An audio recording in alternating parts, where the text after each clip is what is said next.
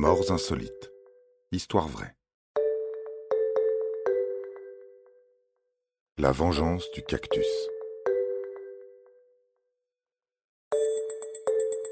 Vous le savez, l'être humain est le champion de la déforestation. Partout dans le monde, les arbres disparaissent sans pouvoir rien faire. Sans cerveau, sans moyen de se déplacer, sans armes, que peut un arbre contre un homme? David Michael Grundman va l'apprendre à ses dépens, car pour lui non plus, rien ne s'est passé comme prévu.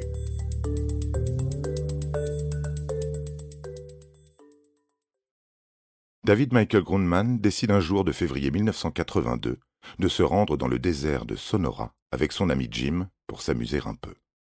David et Jim ont une façon bien à eux de se divertir, qui inclut bière et armes à feu. Après s'être enivrés, les deux jeunes gens décident donc de jouer de la gâchette. Le problème est qu'il n'y a pas grand-chose à dégommer dans le désert de Sonora. C'est la plus grande zone désertique d'Amérique du Nord, 320 000 km dans le sud-ouest des États-Unis, entre Arizona et Californie, et dans le nord du Mexique. C'est là que pousse le cactus saguado, typique de la région. C'est une espèce protégée, et même honorée par les Tohono O'odham, une tribu amérindienne du sud-ouest des États-Unis. Cette tribu organise une cérémonie annuelle en l'honneur du cactus saguado, qui lui fournit de la nourriture sous la forme d'un fruit rouge vif et sucré. La croissance du saguado est lente. Il lui faut au moins 75 ans pour développer ses bras caractéristiques qu'il lève vers le ciel. Adulte, il peut atteindre 16 mètres, peser 5 tonnes et contenir 3000 litres d'eau. Ce cierge géant peut vivre jusqu'à 150 ans s'il ne croise pas la route d'un David Grundman. Le jeune homme commence donc à faire un carton sur les cactus géants. Cette activité bien connue des autorités est tout à fait illégale. L'État d'Arizona emploie des gardiens dont le seul travail est d'empêcher la destruction malveillante des cactus, qui sont devenus les symboles de la région. Ils ne chôment jamais. Mais pas de flic à cactus ce jour-là, et David commence par cribler de balles un petit qui s'écroule rapidement.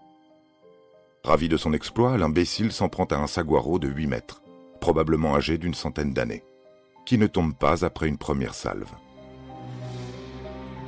Il s'approche et le cactus attaque. Une branche de plus de 200 kilos tombe sur le tireur ivre qui s'écroule.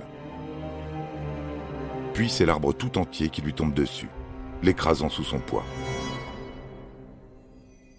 On retrouvera des épines fichées jusque dans ses gencives.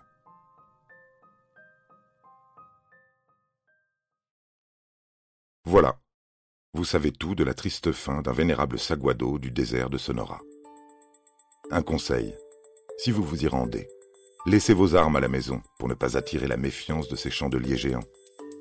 Leur vengeance est aussi implacable que douloureuse. Vous avez aimé cet épisode? N'hésitez pas à le commenter, à le partager et à le noter. À bientôt pour de nouvelles histoires. Studio Minuit, créateur de podcasts addictifs.